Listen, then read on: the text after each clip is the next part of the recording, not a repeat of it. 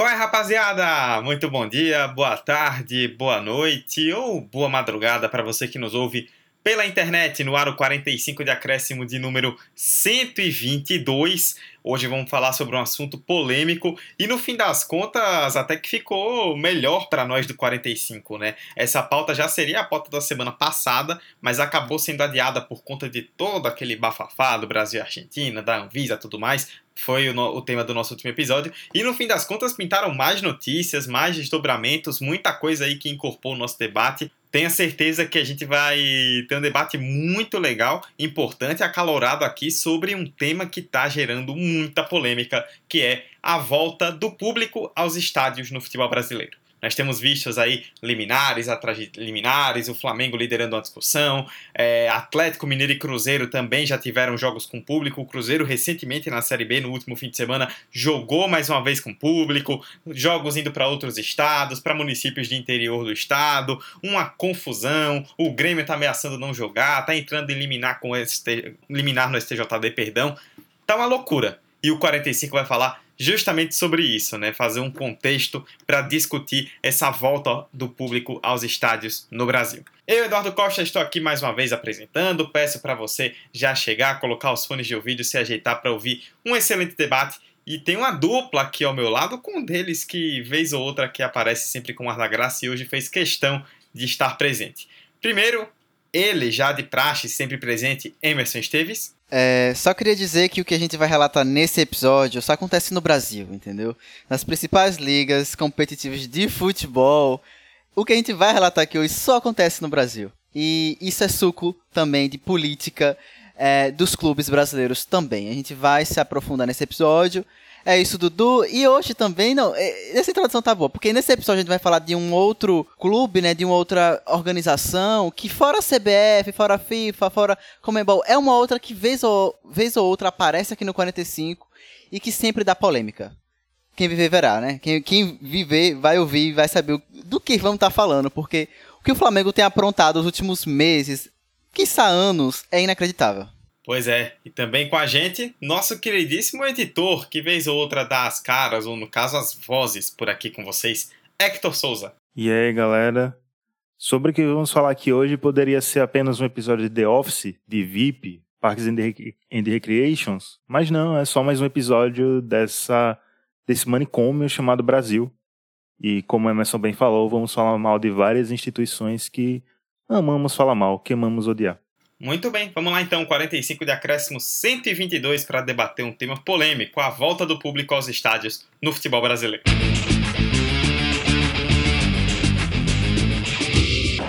Vai terminar! Vai terminar! Se o próximo fizer, o Palmeiras é campeão. Mano, toque de cabeça! Bateu Gabriel!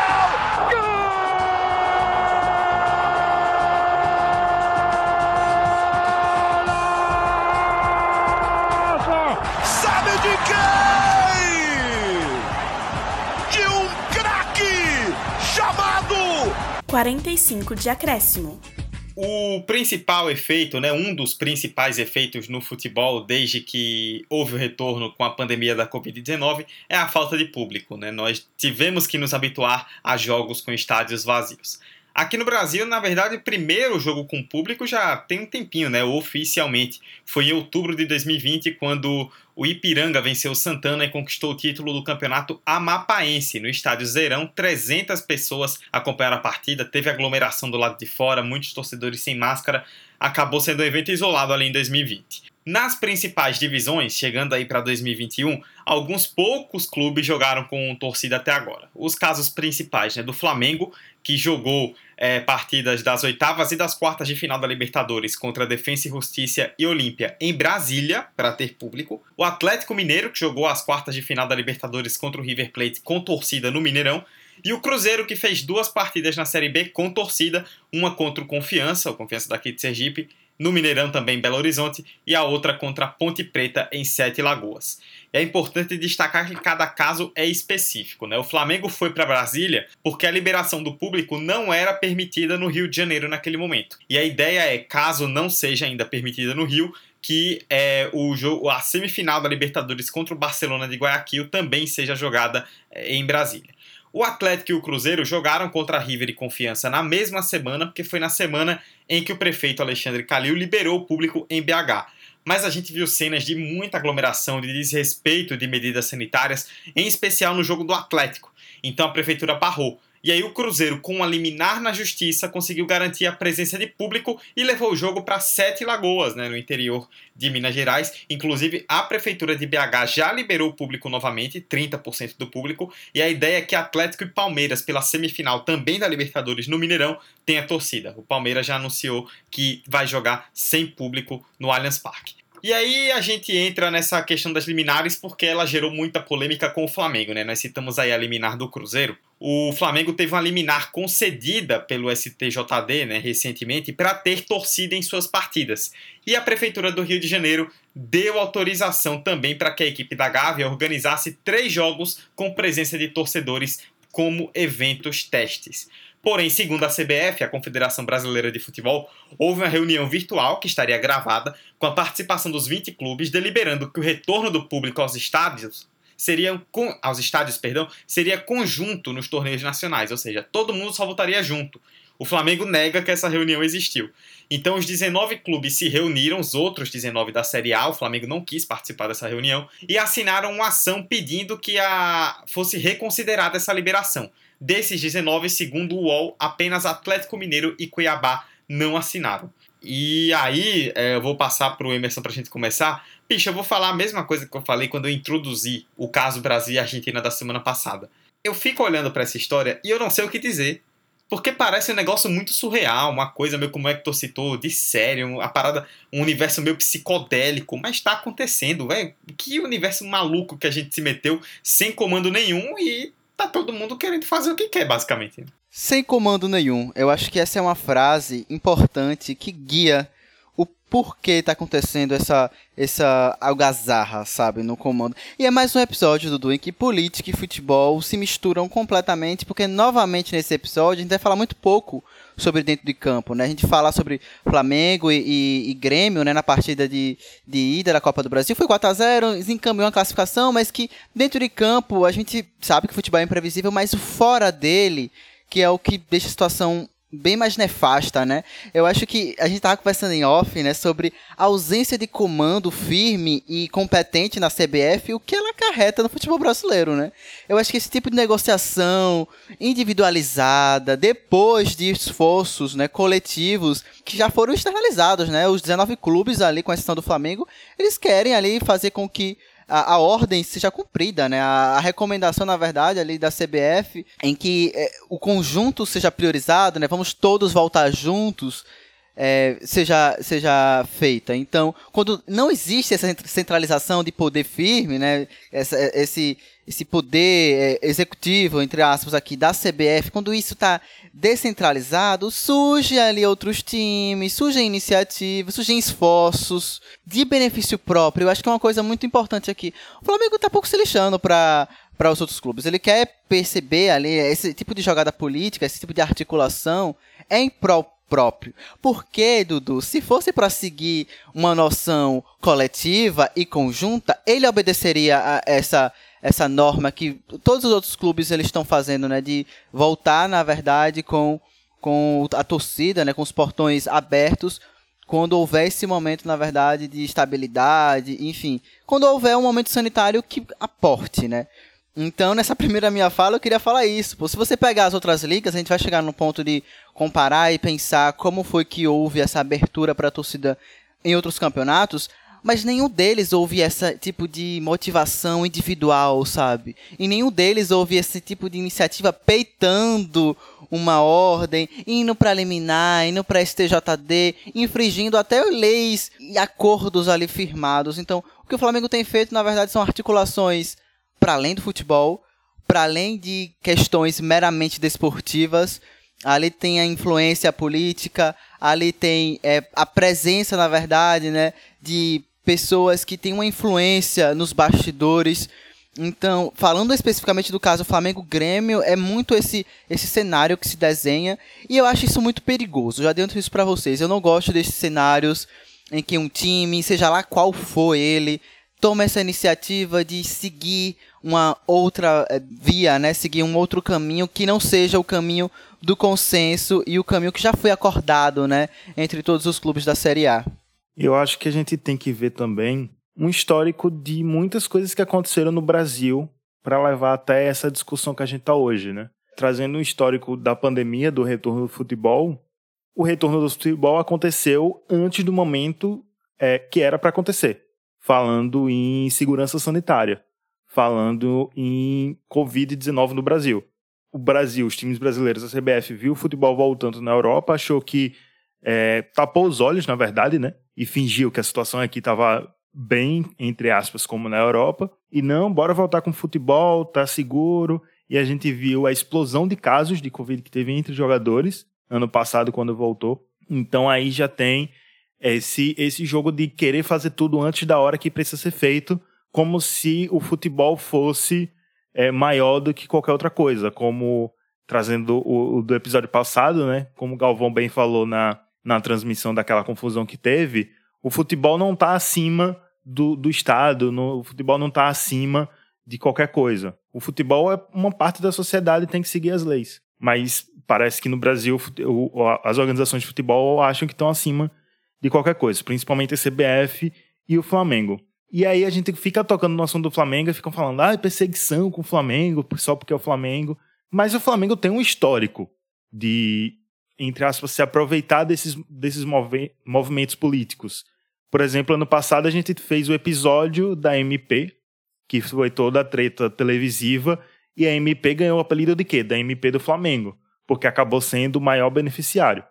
Então, o Flamengo está sempre como pivô dessas ações que tem muitas movimentações políticas e eles estão aproveitando esse momento financeiramente bom do clube, esse momento onde eles, futebolisticamente, estão ganhando títulos, estão realmente acima do, de outros clubes do Brasil, e estão achando que eles estão acima até da CBF, sabe? E estão querendo jogar por si só. Tanto que a nova casa do Flamengo é Brasília, não de agora da pandemia, antes já, é, já jogava bastante Brasília porque trazia mais renda, mas agora a casa do Flamengo é Brasília, porque lá eles podem jogar com público na Libertadores. Eu não lembro qual foi o último jogo da Libertadores no Rio de Janeiro, do Flamengo. Então tem todas essas. esse histórico que a gente tem que olhar até chegar a esse ponto, né? E aí a gente fica falando do Flamengo, mas também tem outros clubes que também têm seus tropeços aí, como por exemplo a treta do Galo e Cruzeiro. Porque o jogo do Cruzeiro não era para acontecer com o público contra o Confiança, mas ficou meio que aquela briga de irmão, sabe? Que, ah, não, ele teve, eu quero ter também. Porque o prefeito disse: se os torcedores não seguirem as regras, fecha de novo. Os torcedores não seguirem as regras, o prefeito disse que ia fechar, mas esperou o jogo do Cruzeiro acontecer para, entre aspas, o clube não ser prejudicado, sendo que não é nem a mesma competição, sabe? Se fosse estadual, eu até entenderia. Mas, tipo, um tá na Série A, outro tá na Série B. Foi só coisa de, tipo, porque é o Cruzeiro. Se fosse qualquer outro clube, não tinha acontecido. Não, e ainda mais porque no caso do. Você citou essa questão da, do, de Mina, de BH, né? Que o prefeito liberou o Atlético, e aí cenas de aglomeração, e aí anunciou que não liberaria, mas só depois do jogo do Cruzeiro. Também tem uma questão que com certeza deve ter pesado, que o prefeito do, de BH, né, que é o Calil, é um cara muito identificado como presidente do Atlético. Então, se ele corta o público para o jogo do Cruzeiro, aí já começa a plantar a narrativa, né? Ah, olha lá, liberou que era o Atlético. Na hora que chegou o Cruzeiro, ele cortou. Ah, que era para ajudar o clube dele. Então, ele também, para se safar, falou: Ó, vou liberar o do Cruzeiro e depois tá, tá tudo certo. Inclusive, a gente vai falar já já de movimentos da Série A. Mas os clubes da Série B também, depois dessa reunião da Série A, né, segundo o GE. Globo, fizeram uma reunião bastante acalorada e criticaram muito o Cruzeiro justamente por isso, né, por ter levado o público para um campeonato em que os outros ainda não tinham levado. Não, e para mim o, o, a, a, grande problemática, na verdade, desse tipo de abertura individual, né, esse tipo de acordo ali burocrático nos bastidores, canetada, né, é que abre precedente. Ele abre precedente para é, negociações individualizadas e que são em contextos diferentes. Isso que a Hector falou, ah, negocia um campeonato estadual da mesma forma que vai negociar um campeonato intercontinental, não tem como, sabe? As proporções são muito diferentes. Mas como você abre um precedente na mesma cidade, no mesmo estádio, sob a mesma jurisdição, óbvio que vai ter esse tipo de, de reclamação pública. Óbvio que vai ter gestor de futebol de ah, abriu para um e não abriu para mim. Isso é natural para mim. Eu acho que o problema é quando você libera o primeiro. Porque assim que você dá o, o aval ali pro primeiro, ao qual ah, não existe um acordo existe, na verdade, um acordo, ao menos verbal, né? Eles falam que não existe nada assinado, mas ao menos verbal existe um acordo em que a gente vai voltar de forma conjunta, mas vai ali um na surdina e, e assina liminar, vai atrás de, enfim, as instâncias que forem, isso abre precedente. E quando se abre precedente, ah, meu filho, aí tá aberto para desde ideias mais estapafúdias passarem, quanto ideias que você pode ter pensar, não faz tanto sentido assim, mas ok, vamos conversar, vamos acertar isso também passa. Então, o meu problema inicial todo, central, é quando você aceita, né, acata o primeiro. Porque a partir desse momento, o que vem depois só vai ser consequência. E tem uma questão, estava até comentando com o Dudu em off, né, que ele disse que fazer a linha do tempo dessas liminares e decretos foi horrível. Porque todas as liminares e decretos, não só ligados ao futebol, mas qualquer coisa da pandemia no Brasil, são estaduais. Porque a gente tem esse desgoverno que não fez nada durante a pandemia a não ser provocar mais mortes. E aí tudo virou a partir dos governos e das prefeituras. E isso se reverberou também nos esportes, e no caso aqui no futebol. Então a gente não tem essa unificação, sabe, de dizer vai liberar no Brasil, não vai liberar no Brasil. Cada estado está por si só. Então vai liberar no Rio de Janeiro, não vai liberar em São Paulo, Dória já disse que agora, em novembro, volta todos os estádios, está tudo liberado, porque lá já está quase tudo liberado. Né? Mas aí, como o Dudu falou, o Palmeiras escolheu não colocar agora na semifinal da Libertadores. É uma escolha que vai de acordo com o pensamento que os clubes já estavam acordados. Como o Emerson falou, não tinha nada escrito, mas tinha esse acordo verbal, sabe? É muito mais uma questão de as pessoas cumprir, os clubes cumprirem com a palavra, sabe? Tipo, tenho várias ressalvas com o Palmeiras, odeio a diretoria do Palmeiras, mas nesse caso a diretoria do Palmeiras está fazendo certo, que a do Flamengo não tá. Não, e tipo, só pra acho que encerrando um pouco esse tópico, esse tipo de abordagem, esse tipo de descentralização mesmo de decisões estaduais, até municipal, enfim, passa, eu quero retornar esse ponto, passa muito por uma ineficiência da CBF quando os clubes percebem e quando as federações estaduais percebem que existe uma entidade máxima do futebol brasileiro que não cumpre com seu papel básico de organizar as competições em prol delas, né, pensando elas enquanto um produto final de, da própria CBF, isso tudo abre margem para isso. Quando a CBF fala que não vai interferir, né, não vai fazer nenhum tipo de movimentação para impedir a, a, presença do público do Flamengo, esse é um tipo de, de papel ao qual ela deveria fazer. Ela, na verdade, que ela não deveria fazer. Ela deveria o quê? Intervir. Se ela fosse uma entidade séria, ela deveria, pera, não é bem assim não, viu? A gente acordou desse jeito, com tal, tal cláusulas, não é bem assim que vai acontecer não. Se vocês entrarem em campo com torcida, simplesmente vocês vão perder pro WO.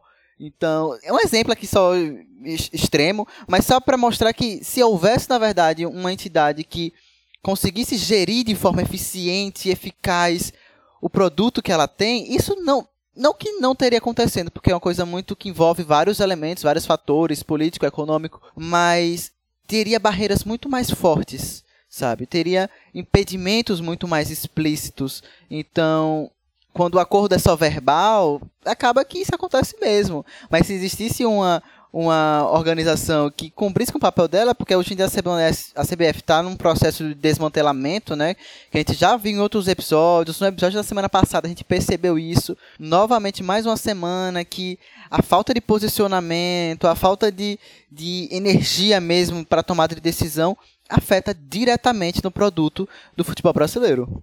É, eu. Só pra gente pular esse tópico, né? Eu vou muito com o que vocês falaram. Que eu acho que essa situação toda ela envolve um desgoverno de duas partes. Primeiro, o desgoverno federal, né? Porque aqui no Brasil, se a gente pensar em relação a outros lugares, assim, o ponto de comparação maior tem sido com a Europa, né? A gente vai falar sobre isso mais aprofundo, aprofundamente já já. Foram governos federais que tomaram as decisões. E aí as ligas conversaram com os governos dos países, governo do Reino Unido, governo alemão, governo espanhol. E aí, vamos fazer o quê? Aqui no Brasil, como o nosso governo está cagando para a pandemia desde que ela começou, então está dependendo muito dos governos estaduais. Então, é o, que, é o que nós já comentamos no nosso grupo também em alguns momentos. Por ser um vírus bastante transmissível, a gente não vai se livrar disso enquanto todo mundo tiver uma ação conjunta. Então não adianta, tipo, a São Paulo vai, é, segundo informado, né, já está com 99% da população imunizada com a primeira dose. Então até novembro deve ter praticamente toda a população vacinada. Mas se os outros estados não estão nesse nível, os clubes viajam, os jogadores viajam, têm contato com outras pessoas, então isso vai gerando uma cadeia muito complicada. E o outro desgoverno é da CBF, né? Os clubes, o Flamengo nesse caso, está aproveitando, nós já comentamos isso, um momento em que a CBF está fraca politicamente, por conta da queda do caboclo, toda a questão interna que envolve a CBF, que está com o presidente em exercício. A gente viu, por exemplo, na semana passada, né, como a CBF lidou muito mal com a história de Brasil e Argentina. Então, é, a gente já está começando a ver movimentos, né? Já teve uma coisa, já começou a se comentar uma possível liga dos clubes. Agora o Flamengo quer essa volta do público e fala que a volta do público não é de competência da CBF, mesmo tendo um acordo verbal dos clubes com a CBF. Curiosamente, um dos interventores é, na CBF, né, apontados é, pela justiça, depois da saída do Caboclo, era o Rodolfo Landim, presidente do Flamengo. Então, é um momento onde o clube se aproveita, é um clube forte politicamente que se aproveita de uma fraqueza da entidade. Porque como o Emerson disse, assim, se o, o protocolo da CBF diz que e, e, o, e o, a decisão da CBF com os clubes diz que se no mata-mata um clube jogou a ida sem torcida, o outro jogou, tem que jogar a volta sem torcida. Por que, é que o Flamengo tá, vai vender ingresso para jogar uma volta com torcida, sendo que na ida não teve? Tipo, cadê o pulso firme da entidade para dizer que a CBF é uma bagunça há muito tempo? Não é de hoje. Mesmo sendo uma bagunça e mesmo sendo a entidade que a gente conhece, ela é quem organiza o campeonato. É ela que tem que chegar e falar, ó, oh, galera, não, nós decidimos com os clubes, não, e se você não quiser, é problema seu. Mas não, não pode, não pode, simplesmente não pode. O problema é que nesse vácuo de poder, um clube forte politicamente se aproveita e aí gera uma confusão gigantesca, né? E como é, Hector bem citou, né? O Dória confirmou que em São Paulo, a partir de 1 de novembro, tem público. O Rio Grande do Sul já tem decreto liberando público, só que a dupla Grenal informou que só vai se utilizar dele quando todos os clubes forem liberados pela CBF, né? Em Santa Catarina, recentemente foi publicado um decreto que a partir do dia 15, agora quarta-feira, com limitação de público, eles já vão poder voltar. E aí, é... Hector, vou jogar para você porque tem essa decisão do Grêmio, né?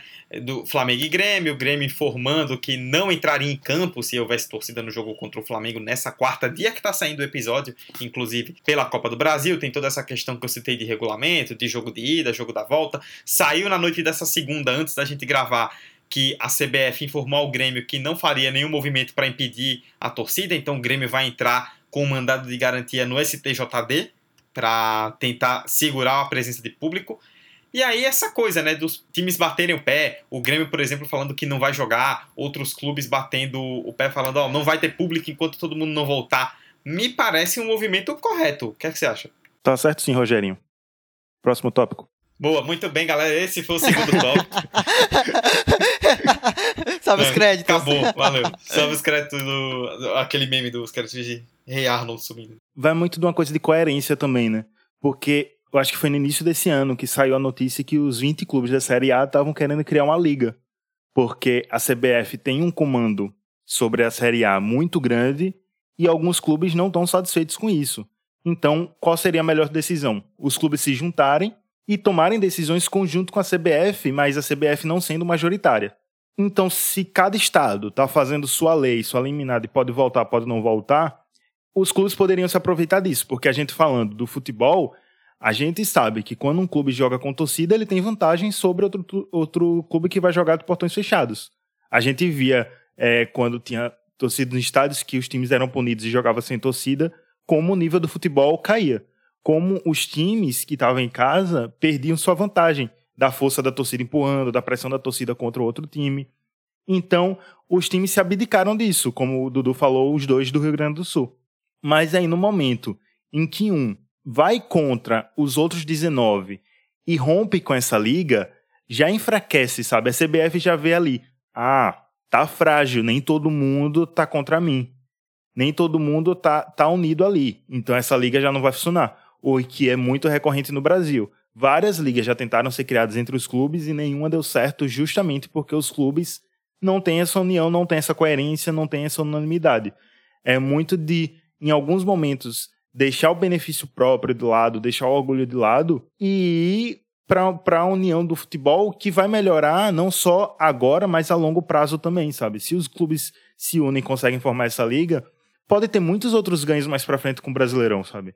Então, vai muito também numa questão de coerência desses clubes, de não aceitarem, de bater o pé e dizer não vamos retornar, e, e também desse, desse vislumbre, sabe? De conseguir essa união, e mesmo que sejam clubes rivais e que clubes que, que as torcidas se odeiam, politicamente precisa existir essa união ali para essas trocas de, de favores e essas trocas de, de forças mesmo. Pô, soou tão um tópico, né? Isso a gente pensando no cenário, contexto brasileiro. Acho que sempre quando chega esses assuntos sobre possível é, liga dos clubes brasileiros, eu sempre paro e penso duas vezes. Liga. Entre os clubes brasileiros. Não, isso não vai dar certo. E essas diferenciações nessas tomadas de decisões, visando o benefício próprio durante a pandemia, não vamos nem pegar um recorte maior. De março de 2020 para cá, é o reflexo maior ainda disso. Que eles visam muito, na verdade, um benefício próprio, um lucro próprio, de que forma eu vou poder tirar vantagem, na verdade, do meu, do meu rival. Então, é como o Hector falou, eu acho que teria que haver uma coerência mesmo, uma coesão, um, um acordo, na verdade, mas que isso passaria muito também, mesmo que não dependa da CBF, mesmo que fosse independente dela, passaria por um, um, crivo, sabe? Passaria por um tipo de, de contrato, na verdade, e que ela estaria envolvida, mas ela desse jeito, eu, enfim, eu acho que é um tópico para a gente pensar daqui a um tempo e, e, sinceramente, acho que sou até utópico às vezes a gente pensar isso, porque quem comanda os clubes ainda tem uma visão muito individualista e não pensa muito o cenário é, do futebol no geral e tal. E isso é fora do futebol, tá, gente? Isso é muito. A gente pode pensar de várias formas, sociedade brasileira, contexto brasileiro, na política também. Então o assunto realmente é complexo. Trazendo que esse contexto brasileiro pode até a gente ver como uma reverberação do contexto sul-americano, porque a Comebol jogou pro alto e também tá cada um por si. Tá público bote, quem não quiser no bote, que se ferre todo mundo aí. Eles querem ver o circo pegar fogo. Então, assim, as duas, é, as duas entidades que poderiam reger alguma coisa no futebol brasileiro estão nem aí pro futebol, estão nem aí pra saúde, só querem saber de dinheiro. Então é meter o F e tchau. É, e sobre um ponto que vocês tocaram, né, em relação a isso dos, dos clubes, isso aí todo mundo que acompanha o futebol brasileiro sabe, né, que vai além de pandemia, vai além de Flamengo, historicamente o futebol brasileiro é desunido. Os clubes, eles não tomam decisões conjuntas, é tipo, cada um pelo seu, cada um decide o que é melhor para você e acabou. Ah, mas o outro, o outro se deu mal, problema do outro. Eu tô me dando bem, então pronto. Isso é histórico de todos os clubes principais no futebol brasileiro. Ah, então, assim, a gente discute pandemia, a gente discute Flamengo, que são os que estão em voga, mas no fim das contas, essa falta de união, ela é histórica e de todos. E aí, além de CBF, além de, clube, de clubes, levam a decisão para o STJD. E quem também acompanha o futebol brasileiro aí, principalmente nos últimos 20 anos, sabe que o STJD adora aparecer. O STJD adora um palco quando, quando bota o nome dele no meio. Nossa, mas gosta de um palco o STJD, viu? Porque até o próprio presidente do Grêmio, né, o Romildo Bolzan, completou, tipo, o presidente do STJD, o Otávio Noronha, ele indicou aos dirigentes da CBF que iria, não iria reconsiderar a liminar, né, que permitia que o Flamengo tivesse público, que foi o que os clubes pediram. Só que aí depois o Noronha confirmou ao UOL é, via assessoria do STJD, que ainda vai analisar esse pedido de reconsideração depois de Flamengo e Grêmio na quarta-feira. Ou seja, se essa decisão vai estar tá, tá sendo tomada lá na frente, para que você está se colocando nesse palco agora? Porque gosta de aparecer, né? STJD adora e normalmente aparece muito mal. Emerson citou, né? E aí, Emerson, quero jogar para você de volta. Lá no começo, em relação à questão da, de uma comparação com a Europa, né? Porque até se a gente for pegar o contexto europeu, alguns casos como o da Inglaterra, por exemplo, que já liberou geral, 100% de público, parece algo temerário por conta da situação da pandemia, variante Delta tal. Mas ainda assim, existiu um trabalho mínimo contra a pandemia. E é importante a gente fazer esse disclaimer, né? Porque existe uma comparação que é muito natural da, da população em geral, né? Tipo, o, o torcedor médio, digamos assim, né, entre aspas, ele vai ver essa briga e vai dizer, pô, Mas lá fora eu tô vendo jogos lá fora e já tá tudo liberado. Aqui no Brasil já tá tudo liberado na nossa vida, né? Todo mundo já pode ir para onde quiser, isolamento social não existe. Então por que não liberar o público? E é importante fazer essa comparação né, do que aconteceu nos principais países europeus, nas grandes ligas europeias, e no que está acontecendo no Brasil, para a gente não cair nessa coisa de se lá liberou, aqui pode liberar também. É, Dudu, acho que cada contexto tem que ser analisado com muito cuidado e com muito. levando em conta, na verdade, a situação da pandemia nos locais, né? Eu acho que uma coisa que é bom destacar é que todas as medidas, né, todas as flexibilizações de torcida no estádio nas principais ligas ali do futebol europeu, todas houveram uma ao menos uma relação direta com o governo federal, né? Vocês citaram aí, enfim, a eficácia, né, a ausência de um governo federal que é, agisse contra a pandemia do Covid-19. Lá na Europa, nas principais é, ligas, houve, na verdade, esse contato direto, porque, na verdade, os decretos e as recomendações eram, em sua grande maioria, federais.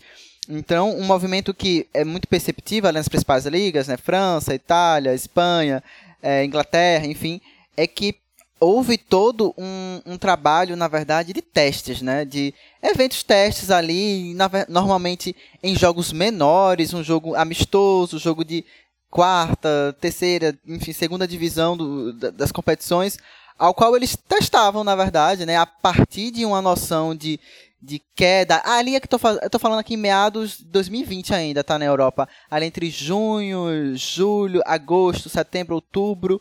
Houve alguns jogos testes, na verdade. A gente tá falando ainda em jogos sem vacina, né? A, na verdade, a aferição era, era temperatura, era forma de controle, na verdade.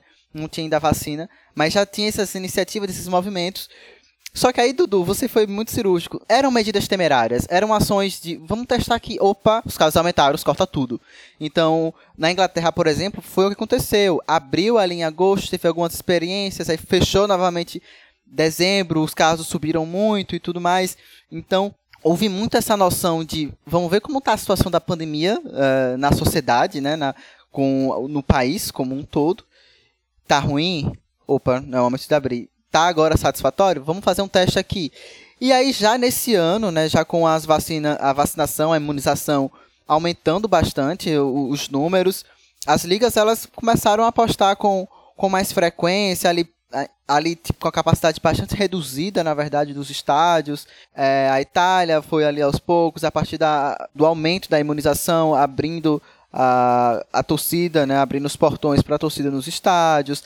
A Inglaterra a mesma coisa. E no caso da Inglaterra, que eu acho que é a liga que eu acabo acompanhando com mais proximidade, né? É, tem muito uma noção de perceber como a situação da Covid está nos centros, né? Em Londres, em Manchester, em Liverpool. E se há, na verdade, um aumento considerável, é, eles diminuem a, a, a capacidade dos estádios. Agora está 100% porque a vacinação aumentou bastante, muito embora, né, todos os jornalistas que acompanham os times ingleses, eles comentam muito sobre isso, que sempre há essa discussão pública mesmo, né? É uma discussão no espaço público ali, né? Seja na mídia, seja entre os torcedores, seja, enfim, entre os agentes do futebol, em que se a situação apertar, né, porventura, por conta da variante Delta, por conta, enfim, de, outros, de outras variantes, não é nada impossível que se volte a fechar de novo. Na verdade, é um movimento que pode acontecer e não seria impedido se acontecesse. Um outro detalhe, Dudu, só para é, a gente caminhar já mais para o final, é que em todos esses casos, né, a, o número de mortes, né, o, a taxa de morte estava muito baixo quando houve, na verdade, essa flexibilização, né? Então, é, no Brasil a gente está percebendo, até peguei aqui os números né, mais recentes, né, divulgado pelos principais veículos de comunicação que estão acompanhando né, o Covid-19 no Brasil. Né. No último domingo, né, dia 11, 292 pessoas morreram de Covid-19, é, o que totaliza, na verdade, uma média é, de mortes de, em 473. Ainda uma média alta se comparada com os países que abriram, na verdade, né, para o público é, nesses casos estou falando na Espanha, Itália, Alemanha, muito embora a proporção da população seja muito diferente, mas é, o número era menor. Então é isso, eu acho que, só para concluir mesmo, eu acho que uma coisa muito marcante no cenário brasileiro é que, um, falta esse poder público federal que realmente interligue políticas públicas sociais da sociedade e no futebol, né, traga deliberações. E um segundo ponto, na verdade, é que os clubes, na verdade, tiveram uma noção muito de união entre eles. Porque existia, além de existir, na verdade, um, federações sólidas em, sua, em suas gestões, os próprios clubes, nenhum deles fez nenhum tipo de iniciativa ali. Ah, cá, que está acontecendo agora no futebol brasileiro, né? De ir para eliminar, de ir no tribunal, de ir nos TJDs da vida. Não precisa, né? Não, na, na verdade, não foi registrado nenhum caso muito explícito que tenha acontecido isso. Então, são diferenças, algumas delas culturais, socioculturais, a forma como a gente lida, na verdade, com o outro, mas principalmente se a gente for analisar o cenário desportivo, é, na verdade, é o trato da vida, né? Tem as pessoas que estão se importando com a vida e tem as pessoas que estão querendo encher o bolso. No Brasil, o segundo caso tem sobressaído muito. Bom, a gente está super contemplado, né, por essa fala de Emerson. Nem tem mais o que acrescentar nesse tópico aí, porque tudo que ele tinha para para dizer foi bem dito, né? Só para é, contextualizar mais ainda, né?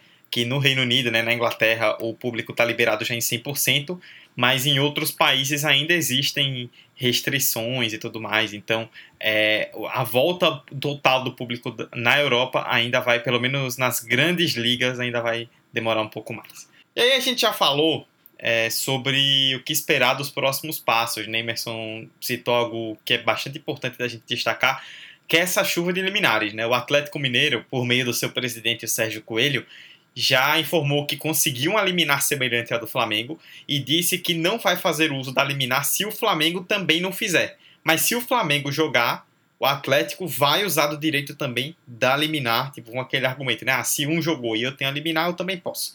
O Cruzeiro ainda joga nessa quinta-feira, né? Para você que tá ouvindo o episódio no dia do lançamento, amanhã, dia 16, na quinta-feira contra o Operário em Sete Lagoas de novo, e depois reavalia se volta ao Mineirão, porque a prefeitura, como eu citei, já liberou novamente.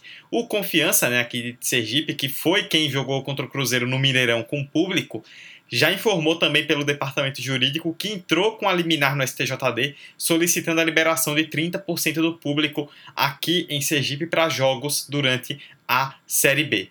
E aí, Hector, só para a gente fechar, né? Até creio que a gente vai pincelar isso, né? Porque já falamos bem durante todo o episódio. Vai virar chuva de eliminar, vai virar briga na justiça, vai virar briga política, vai começar a envolver governos dos estados também, talvez até governo federal vai querer se meter nessa. Então, tipo, a volta do público a gente imaginava lá atrás, né, que seria um momento de celebração, né, de comemorar, pô, acabou a pandemia, voltamos para os estádios, estamos livres. E como tudo que foi feito, e como você bem citou, né, como tudo que tem sido feito na pandemia no Brasil, virou politicagem. Não vai virar, Dudu. Já virou essa chuva de, de liminares, essa briga política. E começar falando do confiança, que sinceramente, o presidente do confiança só está fazendo isso por dois motivos. Um, para despistar as cobranças que estão caindo em cima dele. E dois, para não dizer que não teve jogo do confiança com público na Série B porque a Série C já está concretizada. Então é só para dizer ali que teve um gostinho, uns torcedores assistiram, para não dizer que foram dois anos de Série B sem público nenhum. Sobre esse futuro, vai ser lágrimas caindo nos nossos olhos vendo essas aberrações acontecendo, porque eu não vejo nenhuma esperança de clubes que disseram que vão para os estádios voltando atrás, sabe? Eu acho que o Flamengo não vai voltar atrás, acho que o Atlético não vai voltar atrás. A Comebol já mostrou que quer jogo com público, a CBF não tá nem aí. Então acho que vai ser essa, essa briga para voltar para os estádios, mesmo sem condições de voltar para os estádios. E vai também se transformar numa briga, quando, como você falou, vai envolver os governos estaduais. Eu estou vendo muito em se transformar numa briga como se transformou das vacinas, sabe? Quem é que vacina mais primeiro? Quem é que compra a vacina primeiro? Vai se transformar meio que isso, sabe? Quem é que libera futebol primeiro? Quem é que lota show primeiro? E vai ficar nessa briga porque corrida política para 2022 está aí. A gente sabe quem é que quer entrar aí nessa corrida, então vai, infelizmente, eles vão fazer essa corrida com a vida do povo, sabe? E a adesão à vacinação tá baixa, a gente tem essa falsa é, visão de que a vacinação está em alta muito por nossa bolha, mas se a gente for ver os dados, a vacinação tá baixa, muitas pessoas sem tomar a segunda dose. Então, tem todas essas questões para se olhar, né? E Emerson falou num ponto bem interessante que na Europa quando a, a situação voltou a piorar, fecha tudo e, e voltou, sabe? Todo mundo ficou em casa.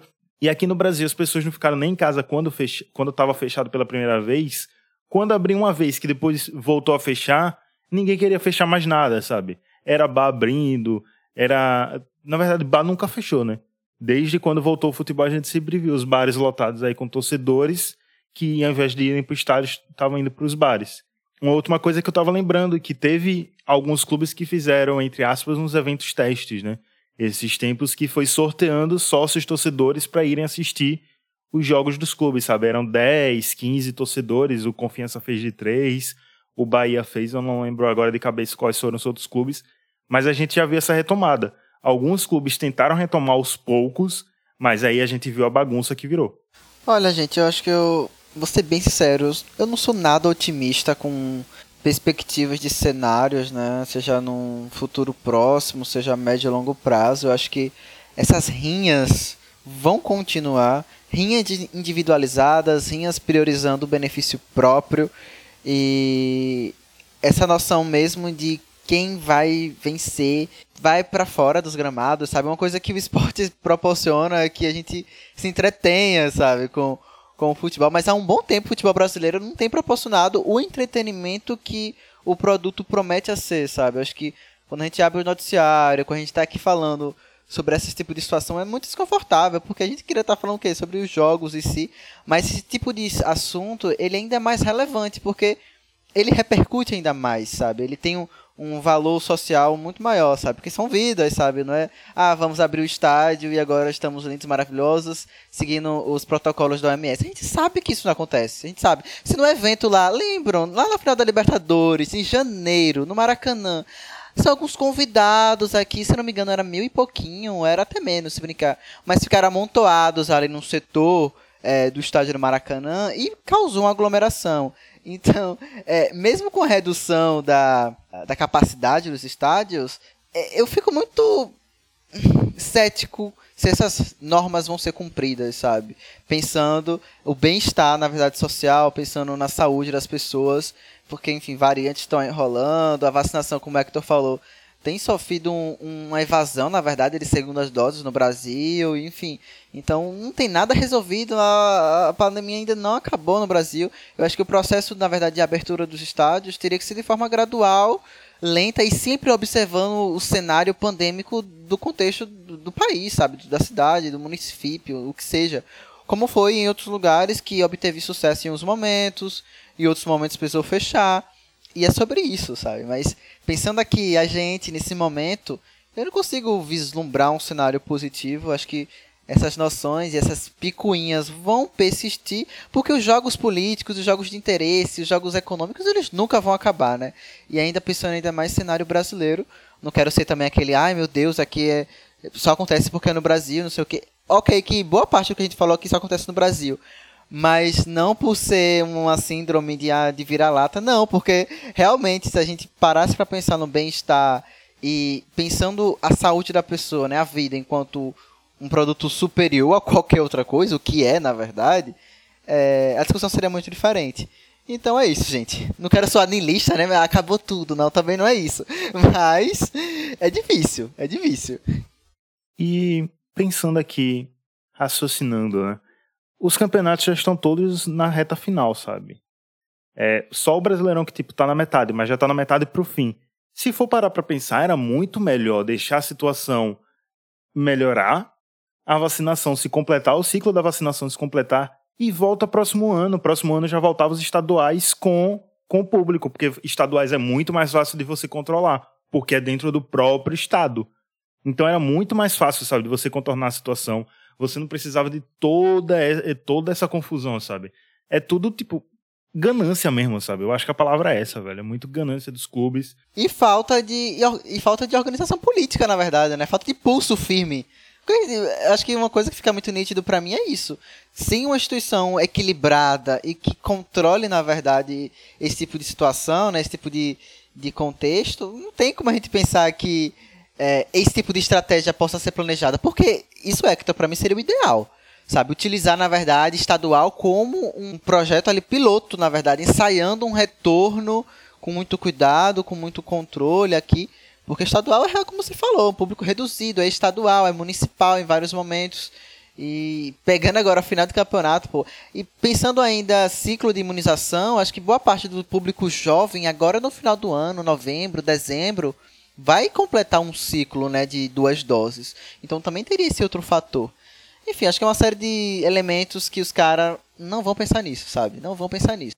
E um outro tópico que a gente não tocou e eu lembrei aqui é que esses clubes que estão sendo os pivôs dessa confusão não são nem clubes que podem dizer ah, eu quero que volte o público porque eu estou prejudicado financeiramente porque boa parte da minha renda estava vindo do estádio. Não são. Não mesmo. São os clubes mais ricos, são os clubes que estão mais fazendo contratação e são os clubes que só querem demonstrar poder.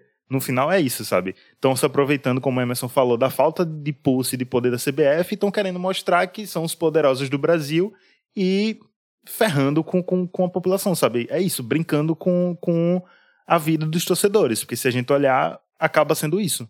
É no fim das contas, só para poder fechar de vez o debate, né? É, isso acho que acaba desanimando cada vez mais a todos nós, né? Porque lá atrás, quando o mundo inteiro estava numa situação terrível, e ainda estamos numa situação muito ruim como um todo, né? Mas quando estava numa situação muito crítica, né, que o futebol voltou com tudo fechado, a gente até via uma situação no futebol entre aspas equiparada. Agora não mais, tipo, a gente tem acesso aos jogos sei lá, das grandes ligas europeias, que nós estamos usando aqui como parâmetro de comparação. E aí já tem torcida nos estádios, um mínimo ali de cuidado, é, de distanciamento entre os torcedores, um pouco de responsabilidade, é claro. Em alguns casos isso está passando do ponto e não podemos achar que tudo é mil maravilhas. Mas, no geral, existiu algo planejado para que aquilo acontecesse, os torcedores estão voltando aos poucos, estão trazendo um clima diferente para os estádios. E aí você vai ver um jogo do futebol brasileiro, um jogo que tecnicamente já é inferior, sem torcida. Aí fica aquele clima de, de velório no jogo, praticamente. E desanima. Aí você vai ver a torcida voltar de um jeito completamente errado, de um jeito completamente atrapalhado, passando por cima de leis, de de medidas sanitárias, tipo, tudo, tudo, tudo feito de um jeito muito errado. E aí volta ao que eu citei no início desse tópico, né, quando eu joguei pro Hector. O retorno do público no Brasil era para ser algo para a gente celebrar, para a gente comemorar, olha só que legal, estamos vencendo a Covid, vamos voltar aos estádios.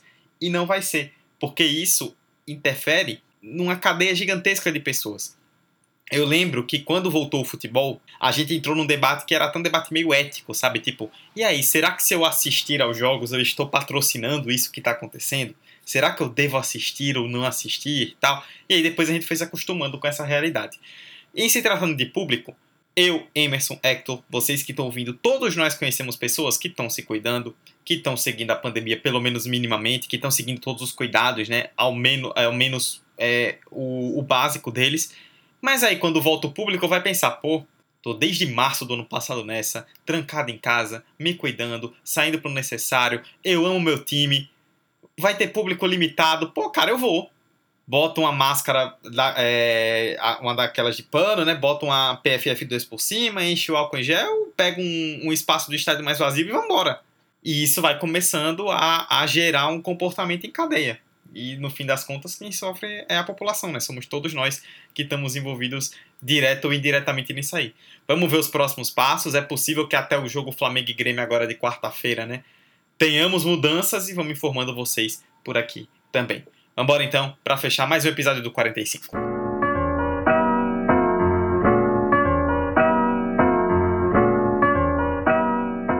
Bom, as nossas redes sociais você já conhece, arroba 45 de acréscimo no Instagram e no Twitter.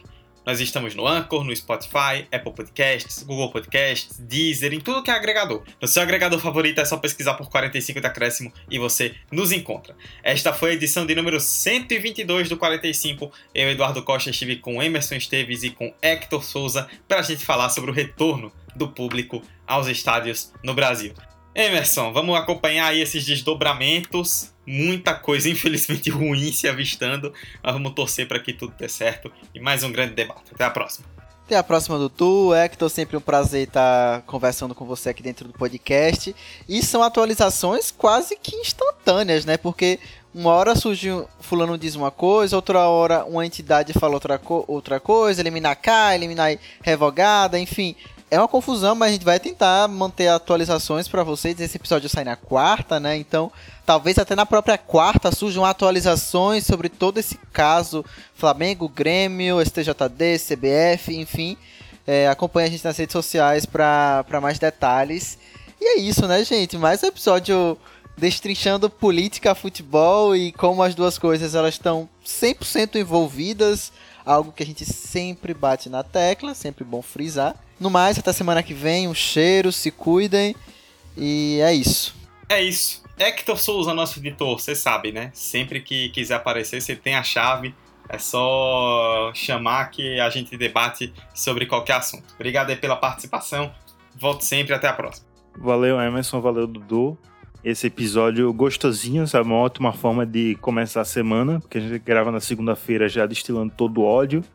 Então a gente libera a raiva aqui e vai suave pra semana. Segunda-feira que vem a gente já renova aqui nossa cota de ódio destilando, porque futebol brasileiro tá gerando isso. Tô aqui, quarta-feira vou torcer por uma reviravolta do tricolor gaúcho.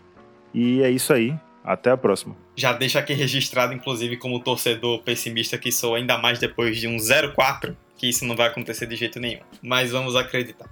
É isso, pessoal. Acompanhem as notícias. É bem possível que quando vocês ouçam o episódio já tenha mudado algo, mas nós fizemos aqui com tudo que informação, de informação e de opinião que tínhamos para vocês. O 45 volta na semana que vem. Um beijo a todos vocês que ouviram até o final e até a próxima quarta. Tchau, tchau.